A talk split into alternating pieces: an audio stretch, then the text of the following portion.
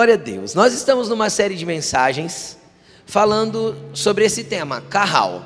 Pastor, o que é carral? Carral é uma palavra hebraica para comunidade, comunhão, para um, pessoas unidas e juntas para um propósito comum.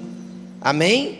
Pessoas unidas para um mesmo apontamento, uma mesma direção. Isso é o significado da palavra hebraica carral. E a gente veio falando a respeito de algumas coisas e a gente veio construindo um entendimento. E no primeiro dia a gente falou o seguinte: que a palavra carral é a palavra que Jesus falava quando ele falava a respeito da igreja. Jesus falava hebraico. E quando ele falou a respeito da igreja, que tipo, por exemplo, que sobre esta pedra ele edificaria a sua igreja, ele usou essa palavra aí, carral, pessoas juntas para um propósito comum, pessoas apontadas numa mesma direção. E aí nós entendemos que para ser parte do carral de Jesus, da igreja de Jesus, nós temos que primeiro crer em Jesus e recebê-lo. E com isso nós nos tornamos filhos. E quando nós temos o direito de nos tornar filhos e nos tornamos filhos de Deus, então nós fazemos parte de uma família. Porque se todo mundo é filho de Deus, automaticamente todos aqueles que creem e recebem Jesus são filhos de Deus, automaticamente eu tenho muitos irmãos. Que muitas pessoas creem e recebem Jesus. Então, nós temos muitos irmãos, e esses irmãos nem sempre são como a gente gostaria que fosse.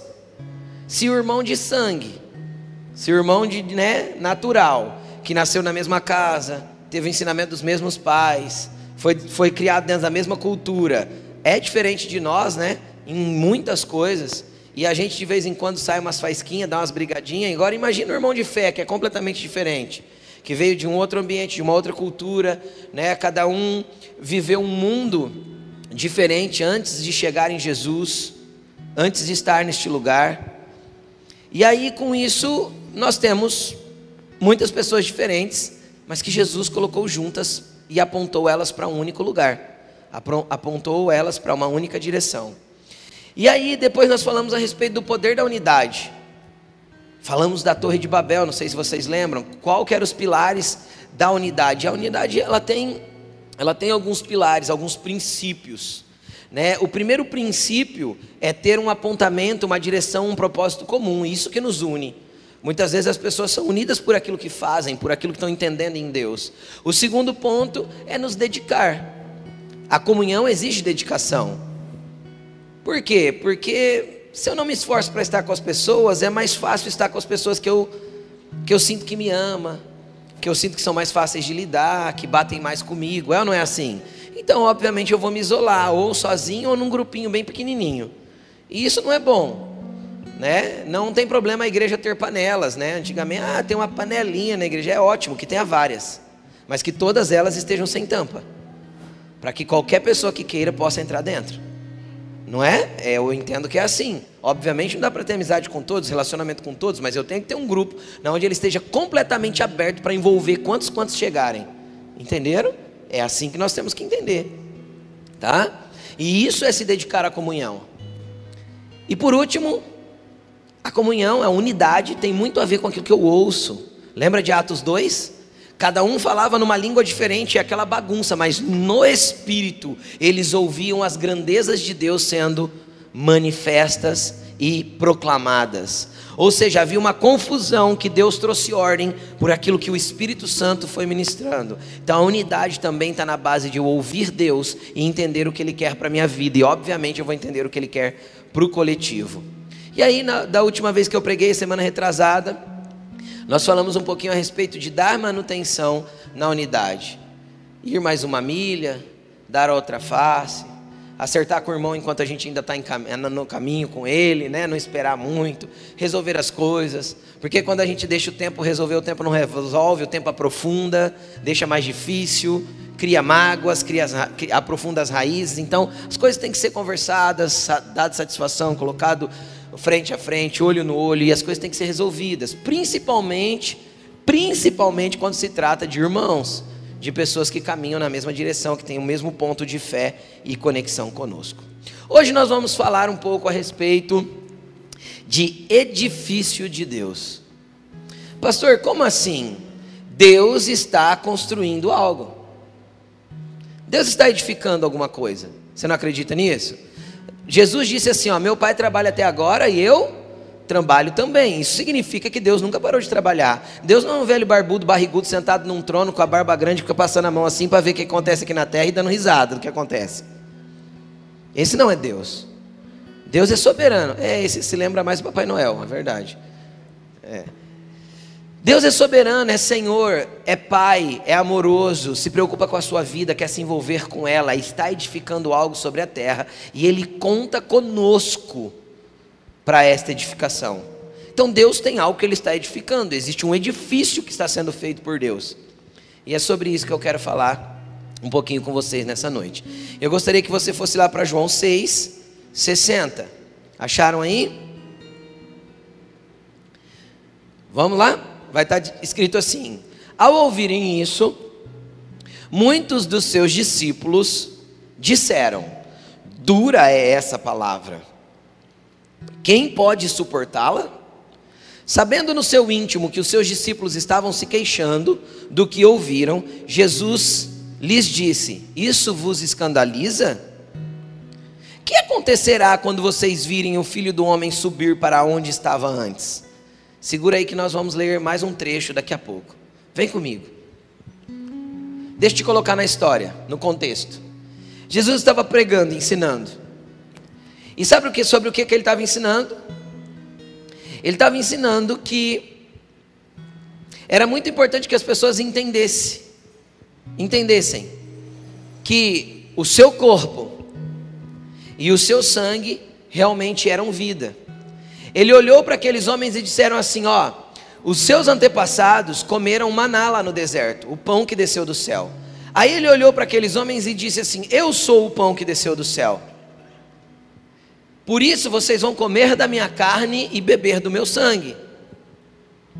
E aí os, todo mundo ficou louco. Como assim esse homem está dizendo que nós vamos comer da carne dele? Que loucura! Obviamente, Jesus se referia ao simbolismo que hoje a gente conhece com muita tranquilidade. Para nós é muito comum, você que é cristão há mais tempo sabe que Jesus nos deu a participar do seu corpo e do seu sangue através de um simbolismo ou de um ato profético chamado ceia. Ele ceou com os discípulos, ensinou isso e mandou a gente praticar. E falou para a gente lembrar da morte dele todas as vezes que nós praticássemos e participássemos desse ato profético. Só que o que é interessante nesse ensinamento de Jesus é que ele ensinava que a importância de participar do seu corpo e do seu sangue é aquilo que nos traria conexão ou comunhão com o Pai. O que nos ligaria à eternidade, nos ligaria ao eterno, tra traria uma ligação vertical, viria através desse ato. E aí todo mundo ficou escandalizado com ele. E vários dos que seguiam ele já não queriam mais segui-lo. Aí Jesus olhou para eles e falou assim: peraí, isso aí está escandalizando vocês? A palavra está sendo dura demais, está pesada de ouvir, é isso? E quando eu começar a revelar coisas ainda maiores? E quando vocês verem mistérios espirituais? E quando vocês virem eu subir para o mesmo lugar que eu vim antes? Que, que eles estavam dizendo? E quando eu come, começar a manifestar a minha glória e coisas espirituais começar a se revelar para vocês, o que, que eu estou tentando explicar para vocês, queridos? Vem comigo. Cara, se tem algum tipo de mensagem que é pregada que te escandaliza, que você acha difícil demais de viver, que você chama isso de muito dura, como diz o versículo anterior, volta o 61 para mim. É o 60, né? 60. Dura é esta palavra, quem pode suportá-la? Cara, se tem alguma coisa que está difícil quando a gente vem ensinando que para ter a conexão vertical, que é o que Jesus explicou nesse ensinamento, precisa também estar bem alinhado à conexão horizontal. Porque todo mundo que diz que tem comunhão com Deus, mas não tem comunhão com o seu irmão, é mentiroso. Todo mundo que diz que tem comunhão com Deus, que tem relacionamento com Deus, mas tem problema em lidar com pessoas, a espiritualidade dessa pessoa é falsa, é apenas religiosidade. Porque aquilo que eu busco no meu secreto, aquilo que eu oro, aquilo que eu clamo, que eu conheço das Escrituras, precisa se reverter em atitude prática para com o próximo. Aquilo que não vira atitude prática para com o próximo não passa de mero conhecimento em ambiente de religiosidade que não transforma. Então, se esse tipo de ensinamento bate em nós, e para nós é uma palavra muito dura, porque a gente não está disposto a ceder o nosso egoísmo, a ceder o nosso jeito de ser para poder nos, nos relacionar com as pessoas dentro daquilo que Jesus ensinou, ser um carral com elas. Nós não estamos prontos para ver coisas espirituais mais profundas. Como Jesus te mostraria ambientes espirituais, na onde você já está assentado, não é isso que, que o apóstolo Paulo fala? Que nós já estamos assentados em regiões celestiais com Cristo? Beleza? Se no Espírito estamos sentados lá, por que não podemos acessar esses lugares já? Podemos. Mas se, quando eu lido com pessoas, eu sou grosso, mal educado, estúpido, não tenho paciência, não quero ceder, é tudo do meu jeito, é o meu umbigo primeiro, é a minha forma de ser, é o que eu penso, é eu que mando. Eu não estou pronto para acessar nada que é espiritual. Por quê? Porque Jesus falou assim: se isso te escandaliza, se isso está ficando ruim para você, e quando eu aumentar o nível para você, como é que vai ficar? E quando eu subir o nível para que vocês conheçam coisas maiores, se uma coisa tão simples está escandalizando vocês? Aí o que, que acontece? Eu quero ir com você lá para o verso 66, 66. Daquela hora em diante, muitos dos seus discípulos voltaram atrás e deixaram de segui-lo. Preste atenção numa coisa, obviamente Jesus, deixa eu te explicar isso. Jesus não tinha só os doze discípulos, tá bom?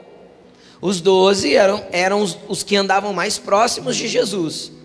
Só que, por exemplo, no dia que Jesus foi assunto ao céu, foi levado ao céu, que está em Atos capítulo 1, tinha 500 irmãos lá, 500 discípulos de Jesus. Quando o Espírito Santo desceu em Atos capítulo 2, tinha 120 discípulos. Então Jesus tinha outros discípulos que não, além dos 12. Então, muitos desses discípulos, nessa hora que ele começou a explicar o nível de profundidade do relacionamento e da comunhão com o Pai, esses discípulos começaram a ir embora, deixaram de segui-lo, desistiram. Querido, deixa eu te explicar uma coisa. Quantas pessoas desistiram da igreja por causa de coisas que viram dentro da igreja? Quantas pessoas desistiram de andar com Jesus porque se escandalizaram com uma ou outra pessoa que fez, fez coisa feia dentro da igreja? Por que essas pessoas se escandalizaram e foram embora da igreja? Porque não entenderam. Não entenderam que a igreja de Jesus é o coletivo e que no coletivo vai ter pessoas que vão me escandalizar. E obviamente eu não quero deixar isso leve para os líderes. Por quê?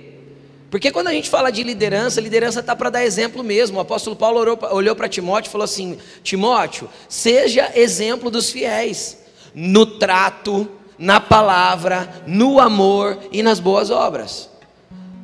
Quando nós falamos de liderança, os líderes têm que ser bom exemplo até o ponto de dizer assim: ó, sejam meus imitadores, como eu também sou de Cristo. Se um líder não pode pedir para a pessoa imitar ele, significa que está faltando desenvolvimento no seu caráter cristão. Mas, independente se um líder falhou com você, se um pastor te magoou, se uma pessoa te ofendeu, se um líder te maltratou, ou se você se escandalizou com ele por uma coisa que não fazia muito sentido, como é o caso dessas pessoas com Jesus, se escandalizaram por causa de nada, por causa da palavra. Deixa eu te explicar uma coisa: não desista não volte atrás. Não desista da igreja de Jesus, não desista de estar junto com pessoas, não desista de andar com gente que te aponta para a eternidade, que te aponta para o caminho certo, apesar das falhas delas. Então olha para a pessoa que está do teu lado e fala assim: Eu tenho falhas, fala para ela. Mas pode contar comigo. Amém? Digo eu para vocês, diga a Laine para vocês, nós temos falhas mas podem contar conosco. Sabe por quê? Porque o problema é que quando. Preste atenção aqui. O problema é que a gente muitas vezes cria expectativas erradas em homens.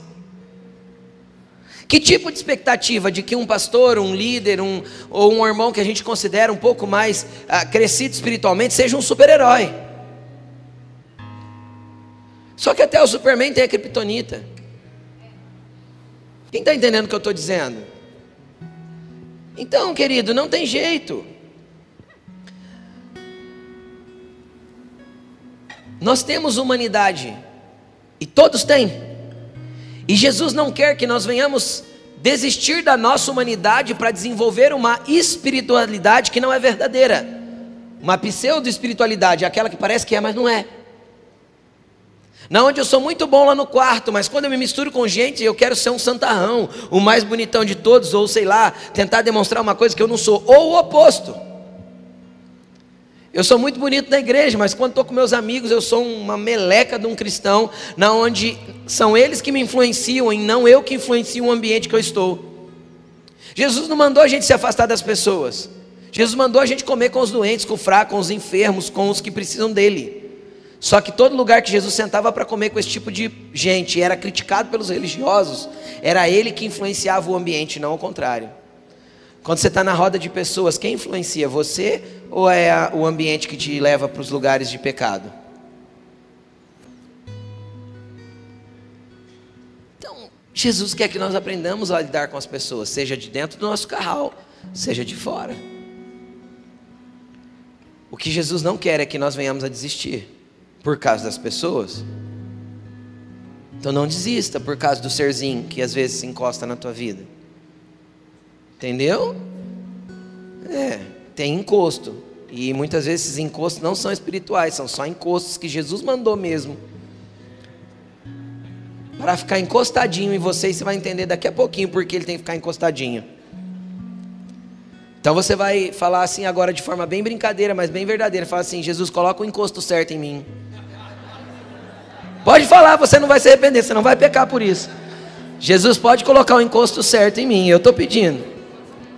Você vai entender daqui a pouco, fique tranquilo. Não estou fazendo você pecar e nem pedindo que você atraia demônios. Até porque demônio na Bíblia nunca foi chamado de encosto. E se inventaram. Tá bom? Vamos lá? Continuando, versículo 67. Quando Jesus viu os discípulos parando de seguir ele, ele olhou para os doze. E ele falou assim: Vocês também não querem ir? Jesus olhou para os doze e falou assim: Vaza. Vão também. Tá todo mundo desistindo? Não quer desistir? E aí Pedro vem respondendo, cara, como a maioria das vezes era Pedro que respondia. Vem Pedro respondendo. Simão Pedro lhe respondeu: Senhor, para quem iremos? Sabe o que eu acho interessante? Tem várias versões que vão trazer assim, ó, para quem iremos nós? O que, que eu quero chamar você atenção de, a sua atenção agora? Pedro não respondeu por ele. Jesus olhou para os doze e falou: Vocês não querem ir? Pedro não responde por ele. Pedro responde pelo carral. Pedro olha e fala assim: Para quem nós iremos? Aí, Pedro pediu opinião para João, pediu opinião para Tiago, Pedro pediu opinião para Judas ou para Tomé. Pedro não pediu. Só que Pedro responde pelos doze. Por que Pedro responde pelos doze? Porque Pedro responde no coletivo. Pedro não falou assim, para quem eu irei? Não, ele fala, para quem nós iremos? Só tu tens as palavras de vida eterna. Porque Pedro pode responder no coletivo, porque eles eram tão amigos, tão juntos, tão carral, que ele sabia que o que ele respondesse valeria para todos, porque em todos a intenção do coração era a mesma.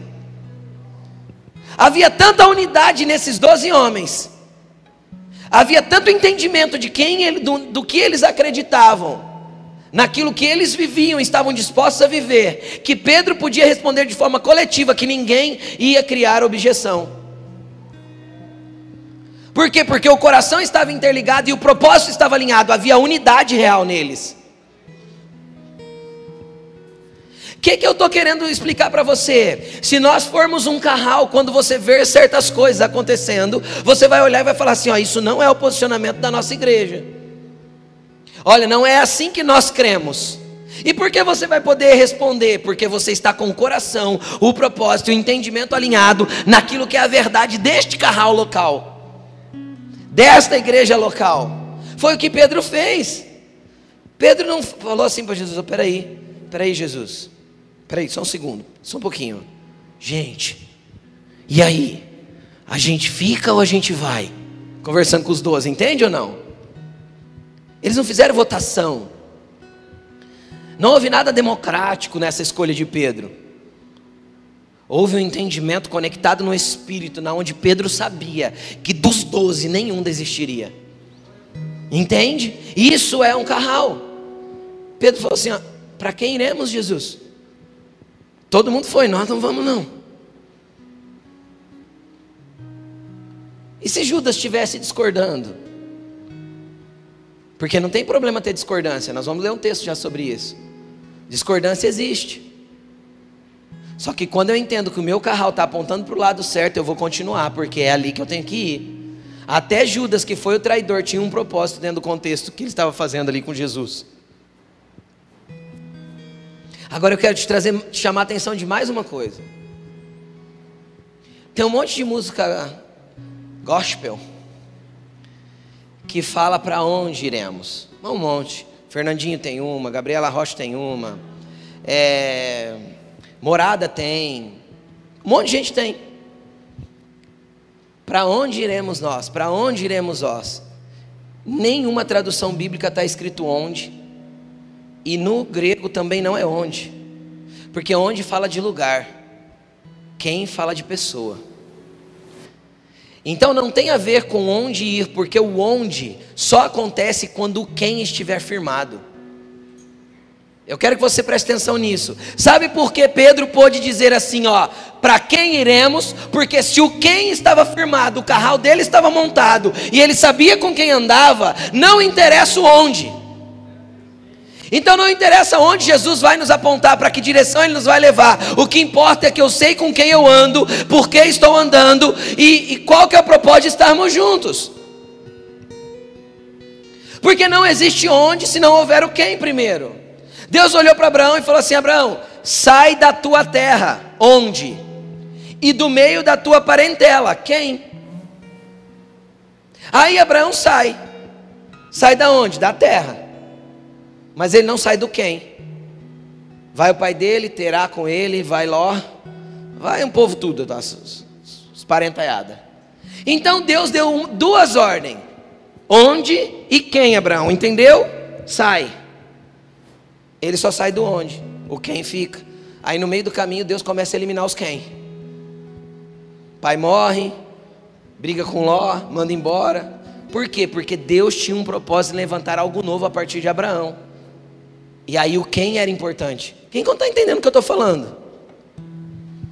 Quando você está ligado às pessoas certas, com o propósito certo, Deus vai te conduzir para o lugar que Ele quer que você esteja. O problema é que tem muita gente que não chega a lugar nenhum no seu propósito, justamente porque não se conecta a uma comunidade local e não cria raízes para desenvolver o que Deus tem para ele desenvolver. E quem vai de lá para cá trocando de igreja a cada seis meses, a Bíblia chama, a Bíblia dá nome para isso. É nuvem sem água, jogar, lançada pelo vento, de lá para cá, por todo tipo de doutrina. Cristão que quer frutificar tem que ter raízes. Cristão que quer frutificar tem que ter carral, tem que ter família de fé, tem que enraizar, tem que saber com quem está andando, por que está andando e para que direção está indo. Porque o quem importa mais do que o onde. Muito mais. Se eu estou no propósito de Deus apontado para a direção certa, não interessa com quem, não interessa onde eu vou, interessa com quem eu estou, porque quem eu estou, com quem eu estou andando, vai fazer com que eu cumpra o meu propósito. Eu tenho certeza que Jesus tem algo para mim realizar na terra, mas eu tenho certeza que sem vocês será impossível. Quem consegue entender o que eu estou falando?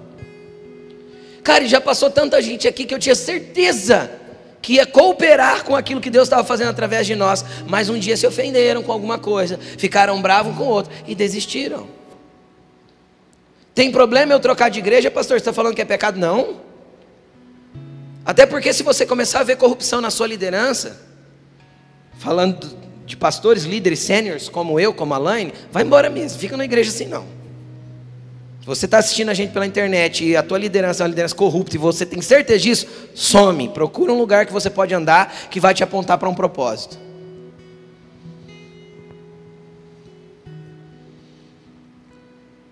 Então, querido, estar com pessoas certas te aponta para o destino certo.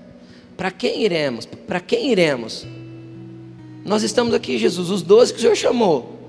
E nós temos o Senhor, está tudo certo, bora. Que, que nós vamos fazer? Tá, foi todo mundo embora? Foi, vamos começar de novo. Com quem que a gente começa? Vamos bater de porta em porta outra vez? Vamos, vamos, vamos pregar na beira do mar de novo? Vamos fazer tudo outra vez? Vamos embora, então vamos embora, porque não interessa quem ficou, interessa o quanto a gente está junto, para apontado para uma direção só.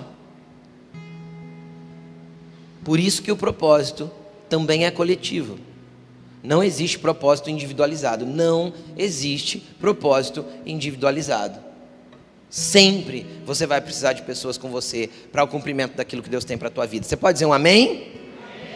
Agora qual que é o problema? Eu quero que você vá comigo para 1 Coríntios capítulo 11. 1 Coríntios capítulo 11, versículo 17.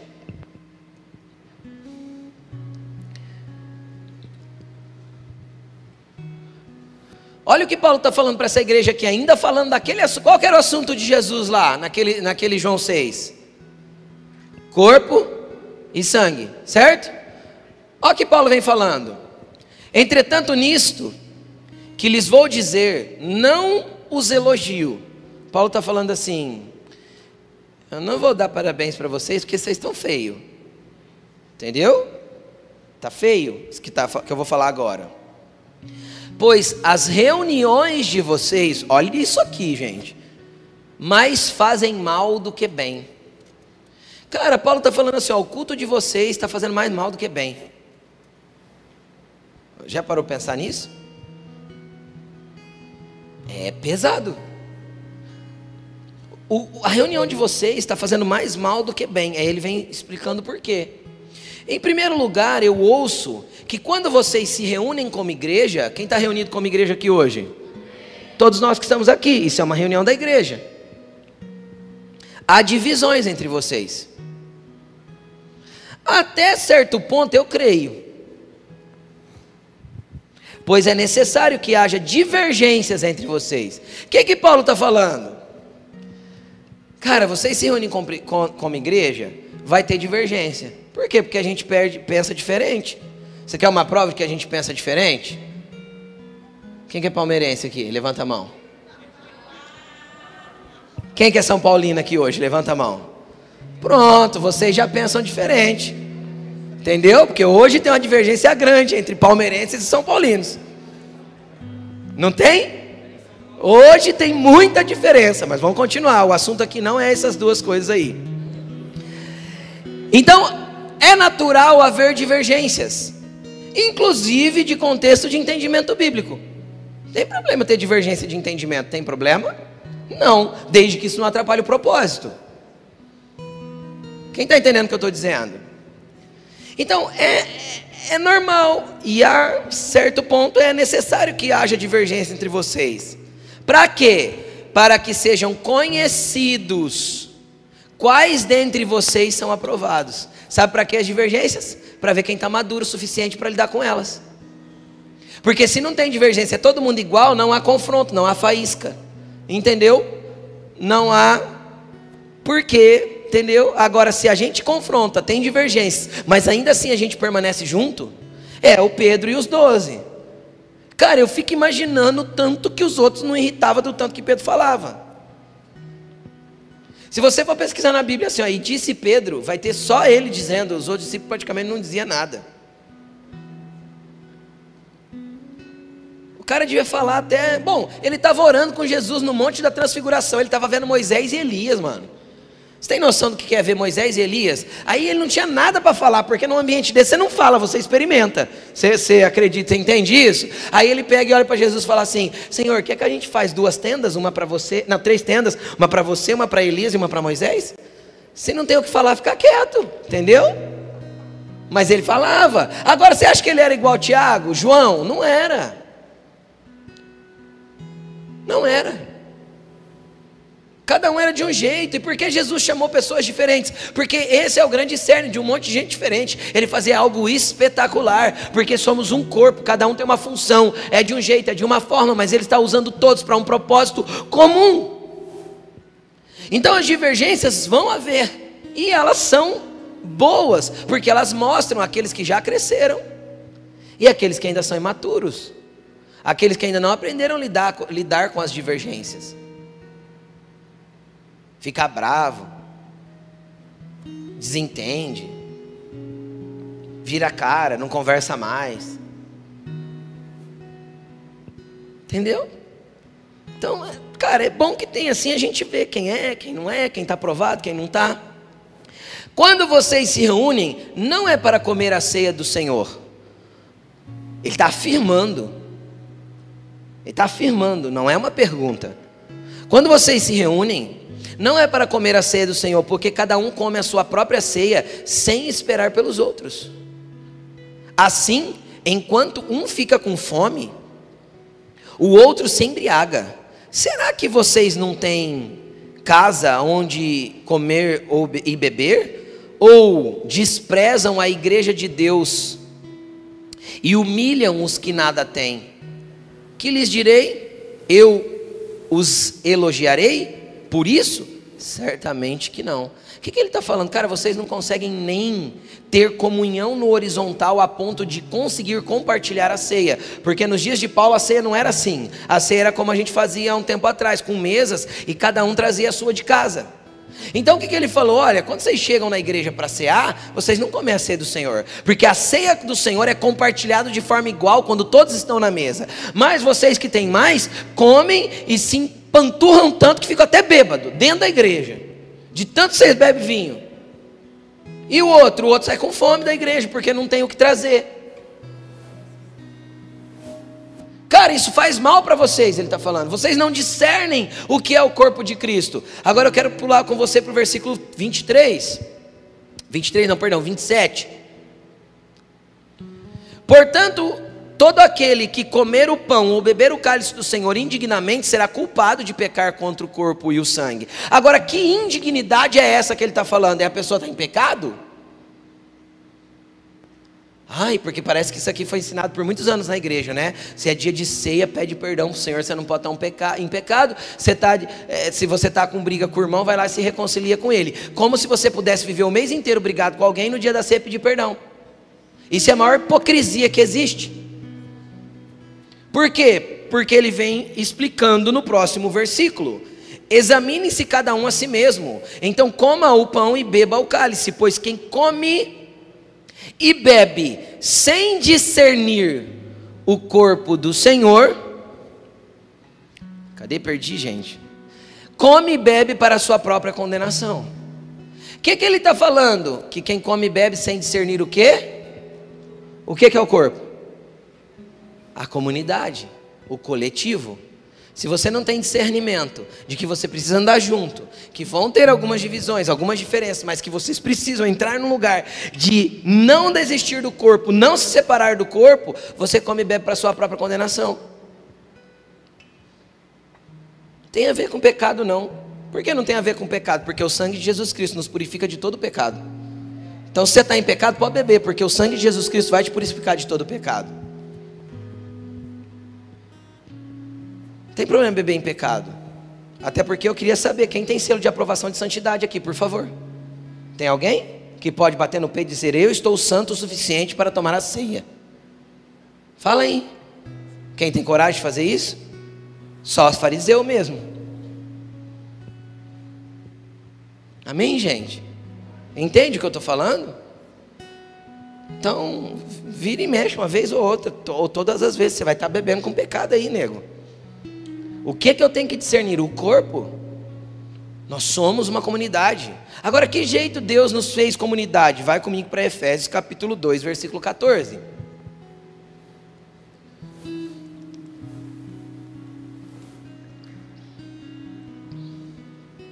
Efésios 2,14.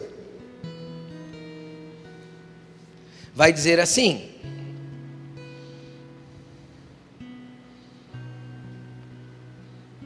errado, gente. Misericórdia. 14. Olha o que diz: Pois Ele é a nossa paz. Quem que é a nossa paz? Jesus. O qual de ambos fez um e destruiu a barreira, o muro de inimizade. Do que que Paulo estava falando aqui? Ele estava falando de duas culturas e de dois povos diferentes. Quais povos? O povo judeu e o povo não judeu. Ele dividiu em dois, gentil. Então ele falou assim, ó, de dois povos, um que já conhecia Deus, porque o judeu já conhecia Deus, você entende isso? Ele não conhecia Deus através de Jesus Cristo, mas ele, o judeu conhecia Deus. E o gentil, o não judeu, não conhecia Deus e veio a conhecer através de Jesus Cristo. Tem algum judeu aqui? Não? Então a gente se encaixa no segundo grupo. A gente veio conhecer a Deus através de Jesus Cristo. Você pode dizer um amém? E aí o que, que acontece? Ele, ele fala assim: olha, de ambos, ele fez um e destruiu a barreira e o muro de inimizade. Agora qual que é o problema? Se Jesus trouxe paz, promoveu paz sobre os mais divergentes povos da terra, para que de povos diferentes, culturas diferentes, conhecimentos diferentes, ele fizesse um povo, por que a gente ainda fica levantando murinho de inimizade com o irmão? Por que a gente ainda fica com, com mimimi, com picuinha, com um negocinho para poder ficar arrumando inimizade e faz fofoquinha para colocar um contra o outro? Ah, porque você viu o que fulano fez? Ah, porque misericórdia, porque ainda santifica a conversa ainda. Tô te contando só para você orar, viu?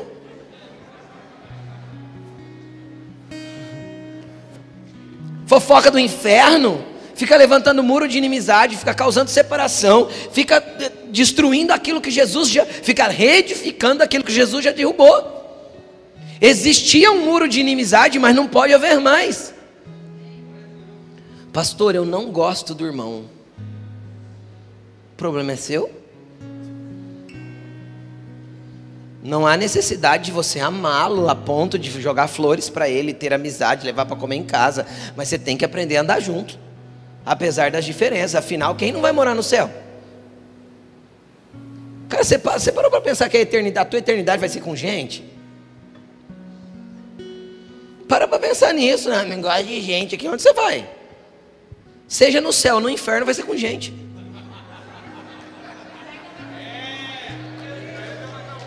É. No inferno, Jesus vai colocar você no meio da roda dos que você odeia ainda. O, o Satanás vai pegar a rodinha dos que você odeia e fala, joga lá no meio.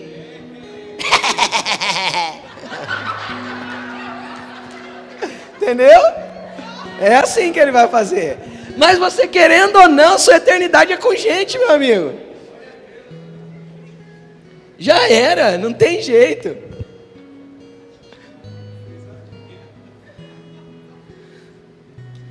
Jesus derrubou o muro de inimizade, então para de mimimi. Cresce, amadurece. Pessoas foram colocadas perto de nós para nos tratar. Mas vamos continuar. Anulando no seu corpo a lei dos mandamentos expressos em ordenanças. O que, que é isso? Preste atenção. Lá no povo judaico existia um monte de regra que eles chamavam de lei. Vamos trocar a palavra lei? Quando você não entender o que a Bíblia está querendo dizer a respeito de lei e graça, é simples. Substitui a palavra lei pela palavra regra. Você vai entender o que Paulo está querendo dizer. Porque o que, que era lei? Era um conjunto de regras e ordenanças. Pegou? Então, na nossa cabeça, quando a gente pensa lei, a gente não pensa em regras de religião. A gente pensa na lei lá, da Constituição, dos códigos, não é assim? Então troca para ficar claro na tua cabeça quando você estiver é, estudando. Para ficar claro, são regras de, de, religiosidade do que deve e não deve fazer. O que, que Paulo está falando? Que Jesus, nele mesmo, destruiu todas as regrinhas de religião. Sabe por quê? Porque todo religioso é ótimo em arrumar regras e péssimo de relacionamento. Sabe por quê? Porque é mais fácil seguir regras da religião do que se relacionar com Deus e com as pessoas. Quando eu sigo as regras da religião, eu sei como orar, que palavras eu devo falar, o que eu devo repetir e quantas vezes eu devo repetir. E às vezes eu sigo até umas bolinhas para repetir o tanto certo para não me perder. Isso são regras de religião. Só que regras de, de religião não constroem relacionamentos. Porque Jesus nele anulou todas as regras da religião. E aí, o que, que eu quero que você entenda? Quanto mais tempo nós passamos dentro de, um, de uma. Eu vou falar assim porque não tem jeito de explicar diferente, dentro de uma denominação. Quanto mais velha ela é, mais ritos de religião ela vai ter. Por quê? Porque todas as vezes os homens são muito bons em substituir o relacionamento pelas regras da religião. Por quê? Porque é mais fácil seguir regras. Pastor, não é não, é sim. Com Deus é. Se você soubesse que você entra no teu quarto, você faz isso, isso, isso e isso, e você saiu de lá e tua, a, a, o teu conceito de secreto está feito, você faria. Agora, quando você entra lá e sabe que você tem que se relacionar com Deus, e você não sabe o tempo, ou como, ou que lugar que você caminha, é mais difícil.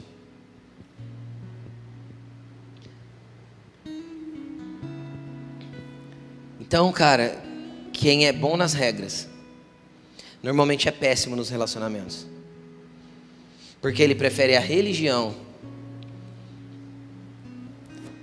a ter realmente comunhão. Só que Jesus destruiu isso nele. Ele anulou no seu corpo as regras dos mandamentos expressos em ordenanças. O objetivo dele, por que, que ele anulou essas regras? Porque o objetivo de Jesus era criar nele mesmo, dos dois povos, um, outro, um novo homem fazendo a paz. Reconciliar com Deus os dois em um único corpo, por meio da cruz, pela qual ele destruiu a inimizade. Não tem como eu dizer que eu sou amigo de Deus e ter inimigos na terra. Que as pessoas te considerem inimigos dela, mas que você não tenha inimigos. Pegou ou não? Que as pessoas até possam te considerar, te odiar, te perseguir, tudo bem, mas que você não tenha inimigos. Pastor, você não sabe o que eu estou passando. Ora por essa pessoa. Jesus não falou assim: ore pelos seus inimigos. Abençoe aquele que vos persegue. Ore por eles. Fala, Jesus, eu quero que essa pessoa seja abençoada. Dá prosperidade para ele, dá graça, dá bênção. Dá tanta coisa para ele pensar, Jesus, para ele parar de pensar em mim. De tanta riqueza, prosperidade e bênção. Mas vamos continuar. Versículo 17. Ele veio e anunciou paz a nós que estávamos longe e aos outros que estavam perto. Pois por meio dele, de Jesus, tanto nós, Paulo aí falando como judeu, como vocês têm acesso ao Pai por meio de um único Espírito. Ou seja, o que, que ele está falando? Não tem como, todo mundo tem o mesmo Espírito Santo, acessa os mesmos lugares, tem o mesmo direito, é filho do mesmo jeito, foi, foi salvo e conquistado pelo mesmo sangue pela mesma cruz. E aí ele fala assim, ó, quando ele conclui esse entendimento, que as barreiras caíram, as regras da religiosidade foram jogadas fora, olha o que ele diz: portanto, vocês já não são estrangeiros, nem forasteiros, mas são concidadãos dos santos e membros da família de Deus. Você é membro da família do seu Pai Celestial. Então, se você é membro da família, quem está do teu lado é o que teu? Irmão. Então, olha para trás, porque não pode ser nem seu cônjuge, nem seu pai, nem sua mãe, é óbvio, mas olha para trás e fala assim: você é meu irmão ou minha irmã? Fala aí. Fala para ele: você vai ter que me aturar?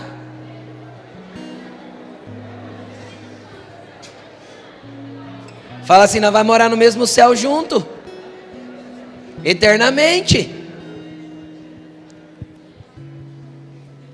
Vamos continuar? Agora, come... agora é, eu terminei a introdução, agora eu vou começar a mensagem. Edificados, edificados sobre o fundamento dos apóstolos e dos profetas. Eu quero que você guarde essa frase no teu coração que a gente vai falar dela daqui a pouco. Edificados sobre nós, a família de Deus, somos edificados, construídos sobre o fundamento dos apóstolos e dos profetas, tendo Jesus Cristo como pedra angular. Deixa eu te explicar o que é uma pedra angular. Nos dias de Paulo, quando ele estava explicando isso, ou nos dias de Jesus, as casas eram construídas de pedras. E as pedras iam sendo encaixadas, uma do lado da outra. A cada fileira não era feita de tijolos. Por que não era feita de tijolos? Pastor, porque não existia olaria naquele tempo, concordo. Mas deixa eu te dar o princípio espiritual disso. Por que Deus não edifica a sua igreja com tijolos? Porque tijolo é feito em forma e todos saem iguais. Deus não trabalha com formas, Deus trabalha com pessoas individuais com características diferentes. Então Deus trabalha com pedra. E aí ele vai fazendo uma fileirinha. E ele vai colocando as pedrinhas. Uma do lado da outra. Então você sempre vai ter um encosto. Pegou que eu falei que você ia entender? Então o que que, o que que é isso? Você é um tijolinho. Um tijolinho não, perdão, uma pedrinha de Jesus. E quando você chega em Jesus, ele te coloca na fileirinha de cima. Não tem ninguém do teu lado, você está ali sendo cuidado, sendo amado, as pessoas estão tentando te incluir, mas de repente chega mais um e ele coloca do teu lado, o primeiro encosto vem. E quando ele coloca do teu lado, querido, já sai a primeira faísca, porque você tem uma ponta para um lado e o outro tem uma ponta para o outro, e de repente aquilo dá um atrito. Esse é o edifício de Deus, essa é a construção de Deus. Aí ele vem e coloca outro do outro lado, porque você tenta fugir para lá. Então aí você passa a ter encosto dos dois lados. Agora o problema não é isso, é que ele vai fazendo a fileirinha e a Bíblia diz que ele é a pedra angular. O que, que era a pedra angular? Quando terminava uma fileira de pedras lá no, pan, no canto, na ponta do, da casa ou da edificação que fosse, nunca dava certo o tamanho da pedra lá na ponta, porque eram pedras. Então existiam as pedras que eram rejeitadas pelos construtores. Elas eram literalmente rejeitadas e colocadas num monte à parte. Então, quando terminava a fileira e precisava de duas pedras de canto, chamadas de pedra angular, eles iam nesse monte de pedras rejeitadas e encontravam uma que se encaixasse naquele cantinho. E aquela pedra, ela ia ser aquilo que intertravava as duas paredes e ajustava a construção. Então o que que Jesus é? Ele é a pedra que nos ajusta uns com os outros. Então ele vai construindo uma fileira e aí vem pedra de cá, pedra de lá, faísca daqui, pedaço sendo arrancado de lá, porque cara, quando você vai edificando pedra, inevitável sai pó, meu amigo. Sai faísca, sai lasca. Até que nas pontas Jesus Cristo entra e olha o que que acontece tendo Jesus Cristo como pedra angular, 21, no qual todo o edifício, só algumas partes do edifício, todo o edifício é ajustado e cresce. Não é isso que está escrito aí? Agora deixa eu te falar: o ajuste vem antes do crescimento ou o crescimento vem antes do ajuste?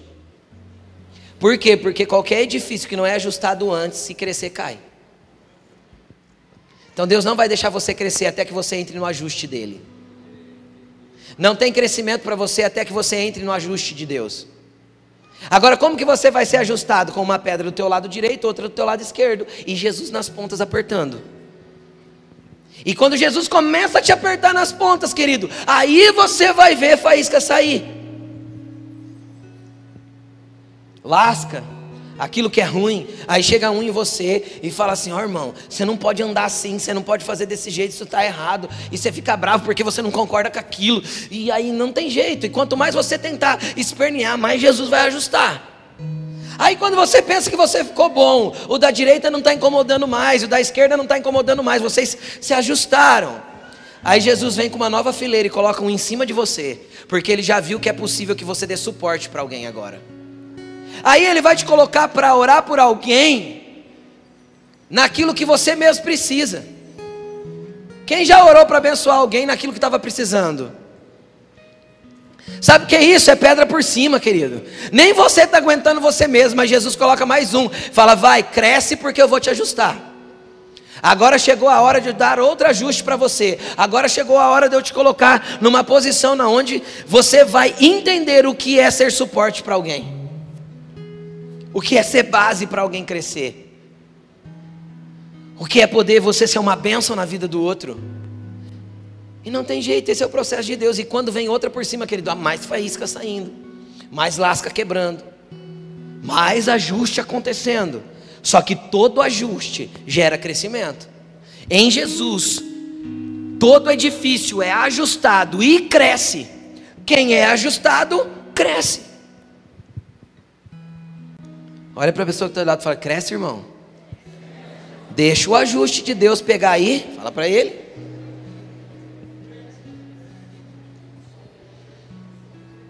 E ele cresce para quê? Para se tornar o quê? Um santuário santo no Senhor. Porque a santidade também está ligada à comunidade. A santidade está ligada ao processo de lapidação que a comunidade faz um no outro, que as pessoas fazem em mim. Pastor, como assim, pastor? Tem um monte de gente que vem perto de mim, pastor, que olha, se eu for aprender com elas, meu Deus do céu, é uma coisa feia. Pode ser que Jesus te plantou lá para ser o exemplo para eles. Ou pode ser que Jesus está tratando a sua religiosidade, você é religioso. Jesus só colocou esse ser estranho perto de você para tratar sua, seus princípios de religi religião. Aquilo que você condena normalmente, Jesus faz você amar. É assim.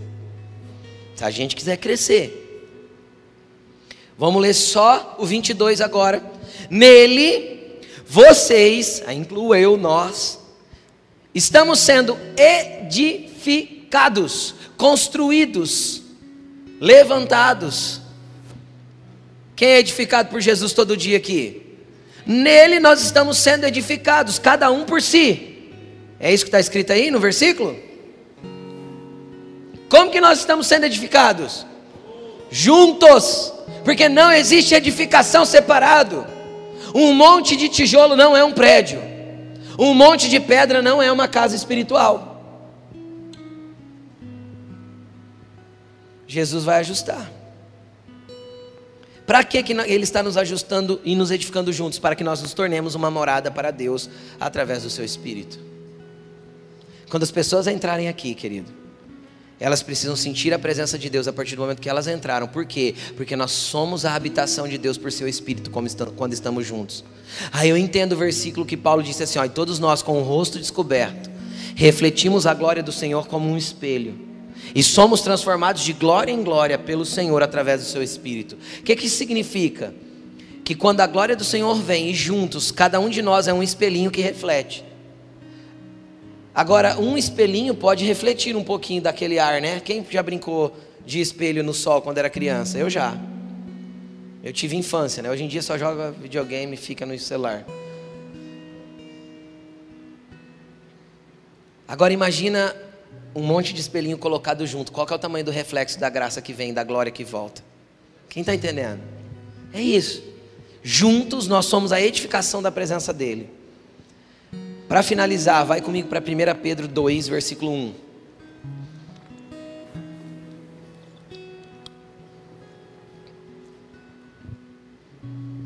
Portanto, livrem-se de toda maldade, de todo engano, de toda hipocrisia. Isso é as, é as pontas das pedras. É ou não é? Isso é as nossas pontas.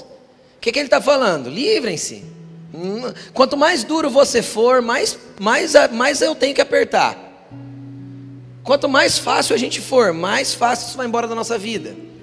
Isso é o que a gente chama de quebrantamento. O que é o quebrantamento? É quando eu me quebro na presença dele. Agora, quando eu não sou quebrantado, ele vai me quebrar. Para que eu possa ser o que ele determinou que eu devo ser. Então ele está dizendo assim: ó, livrem-se de toda maldade, de todo engano, de toda hipocrisia, de inveja, de toda espécie de fofoca. Versículo 2: Como crianças recém-nascidas, desejem de coração o leite espiritual puro, para que por meio dele cresçam para a salvação. O que, que ele está falando? Tenha sede como uma criança ainda. Deseje Deus quando como você chegou nele. Quando você era só uma pedrinha em cima da fileira ali, aquela que estava pegando o espacinho mais confortável, deseje ele na mesma intensidade, mesmo quando as coisas começaram a apertar para te forjar. Continuando. Agora que vocês provaram que o Senhor é bom, à medida que se aproximam dele, conforme você vai crescendo e você vai sendo colocado na parede de Deus, na edificação de Deus, e você vai se aproximando de Deus, ele que é a pedra viva, quem Jesus é? A pedra viva, rejeitada pelos homens, mas escolhida por Deus e preciosa para ele. O que, que é isso? É a pedra angular, a pedra que foi rejeitada pelos construtores, mas é preciosa para Deus, é Jesus. Aí vem o versículo que eu queria chegar. Vocês nós também estão sendo utilizados como pedras vivas. Quem quer ser usado por Deus aqui, levanta a mão. Você já está sendo usado por Deus como? Como uma pedra viva na edificação de uma casa espiritual. Agora, qual que é o problema da pedra viva? É que ela foge da parede. É o mesmo princípio do sacrifício vivo. Quem já orou? Senhor, me faz um sacrifício vivo santo e agradável a ti. E isso, se é sacrifício vivo, deita lá na presença de Deus até vir o fogo. Porque o sacrifício vivo, quando vem o fogo, ele corre do altar. Todo sacrifício ia para o altar morto. Para quê? Para não fugir do fogo. Porque todo sacrifício deveria ser queimado. Qual que é o problema da pedra viva? O problema da pedra viva é quando veio os dois encostos, eu fujo. Quando veio a, a, a, aquilo que eu tenho que suportar e sustentar por cima, eu corro. Qualquer pressãozinha eu me esquivo. Não quero mais gente, não quero comunidade, não quero igreja, vou abandonar isso porque isso não vira nada. Não quero Deus. Por quê? Porque todo mundo está disposto a receber a bênção de Deus, mas ninguém está disposto a enfrentar os processos para se tornar uma bênção de Deus na vida das pessoas. Todo mundo vem na igreja buscar o milagre, mas não quer se tornar o milagre da vida do outro. Todo mundo vem na igreja buscar aquilo que quer receber de Deus, mas ninguém quer ser aquilo que o outro quer receber através de Deus. A obra de Deus não é só em nós, é para nós e é através de nós. Cara, tem muita bênção da vida do outro que está em mim, que está em você e que você vai liberar. Então é muito fácil eu estar disposto a receber aquilo que Deus tem para me dar, mas muitos de nós não queremos ser a bênção que o outro tem para receber, porque para ser bênção eu não posso fugir da parede, porque eu preciso ser o suporte para aquele que está necessitado, o abraço para aquele que está chorando, o consolo para aquele que precisa de consolo. O amor para aquele que não conhece o amor de Deus. Como as pessoas vão conhecer o amor de Deus? Onde o amor de Deus está?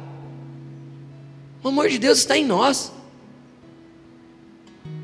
O amor de Deus que tinha que se manifestar através de Deus na terra já se manifestou em Jesus. A partir daí sou eu que sou o reflexo desse amor na terra. Agora, se eu não amo, como as pessoas vão conhecer o amor de Deus? Se eu não olho para as pessoas com desejo de ser uma bênção na vida delas, como as pessoas vão entender o que é a bênção de Deus?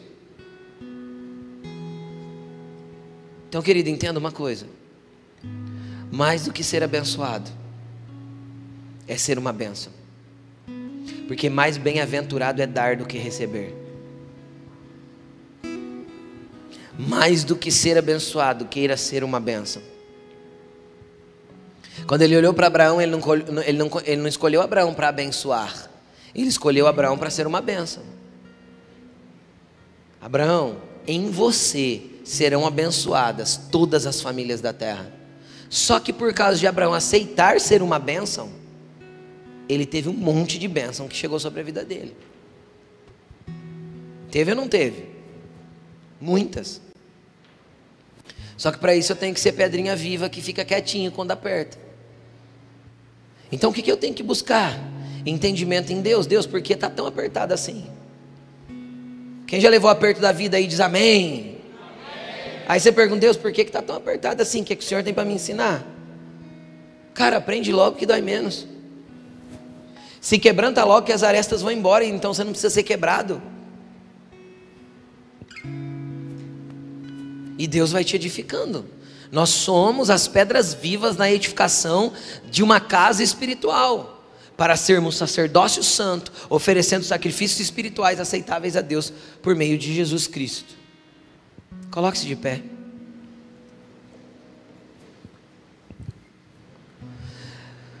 Cara, o que, que você vai orar nessa noite? Você vai orar primeiro por quebrantamento.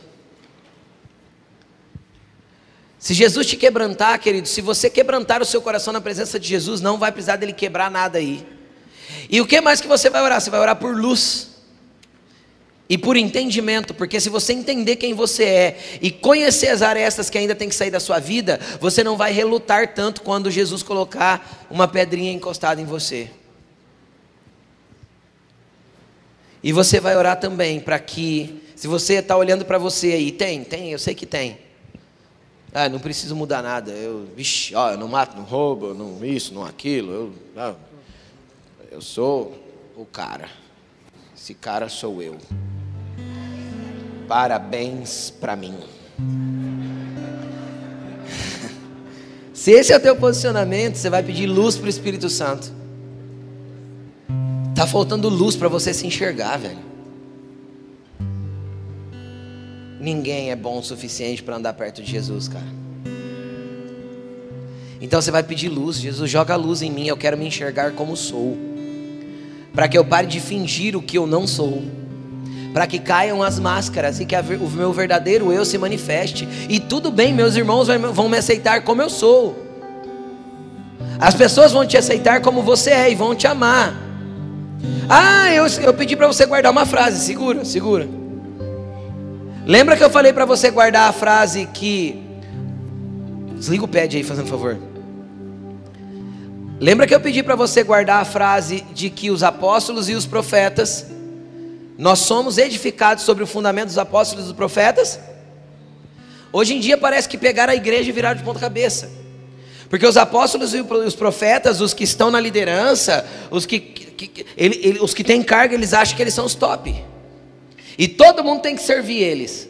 Deixa eu te explicar quem você é líder desta casa. Você é fundamento lindo. Você foi colocado lá por baixo para todo mundo estar tá em cima de você. Jesus ainda não inverteu a igreja dele, ela não está de ponta cabeça. Aqueles que tem cargo, que tem título, que levantaram a mão e disseram: Eis-me aqui, ainda são a base, e ainda vão ter que suportar mais, aguentar mais, sabe por quê? Porque o apóstolo Paulo disse assim: ó, em nós opera a morte, para que você, em vocês a vida seja, seja manifesta. Então, se você acha que você quer um cargo na igreja, quer um lugar, querido, vai para a base. É só descer mais lá embaixo. Vai suportando gente em cima de você, vai aguentando pessoas, vai engolindo sapo, vai deixando Deus te tratar. Porque a base continua sendo aqueles que mais têm, porque quanto mais te é dado, mais te será cobrado. Deus não inverteu a igreja, não. Quem é líder, quem tem cargo é para servir, não é para ser servido. E se as pessoas te servem por honra, toda a honra tem que ser transferida para Deus. Deus continua usando homens e mulheres como fundamento. Ninguém é sino, estrelinha. Deus não coloca essas coisas na sua casa, não. Deus te prepara para aguentar mais um, e mais outro, e mais outro e mais outro, porque ele quer fazer uma edificação gigantesca sobre a terra e precisa ter homens e mulheres fundamentos. Então a igreja ainda não virou de ponta cabeça. Então, se você já pertenceu a uma igreja ou ainda pertence a uma igreja, na onde, na onde os que estão na liderança exigem honra, exigem lugar, exigem aplausos, exigem que sejam respeitados, cara, sai de lá, ele não entendeu quem ele é em Cristo. Em Cristo nós somos base, fundamento. E em nós opera a morte, para que em vocês opere vida. É assim que Jesus vai fazer. Então feche seus olhos e comece a buscar. Vem Espírito Santo. Vem Espírito Santo. Vem convencer cada um aqui, Senhor, do pecado, da justiça e do juízo. Vem convencer cada um de nós aqui, Senhor, do lugar que temos que estar. Em qual lugar da parede estamos? E se você é novinho na fé, cara, não tem problema, permaneça aí feliz, beba do leite, receba o refrigério que é estar lá no topo, porque Jesus vai fazer grandes coisas na sua vida e você nunca mais vai desistir dele. Só continue. Só insista, não desista da parede, não desista da edificação, não desista da casa espiritual. Jesus quer te utilizar. Começa a orar, querido. Peça luz para o Espírito Santo. Peça quebrantamento. Peça consciência de quem você é. Peça para o Senhor fazer você cada dia mais permanecer nele. Vem Jesus, vem Jesus. Vem com a tua glória e vem com a tua graça.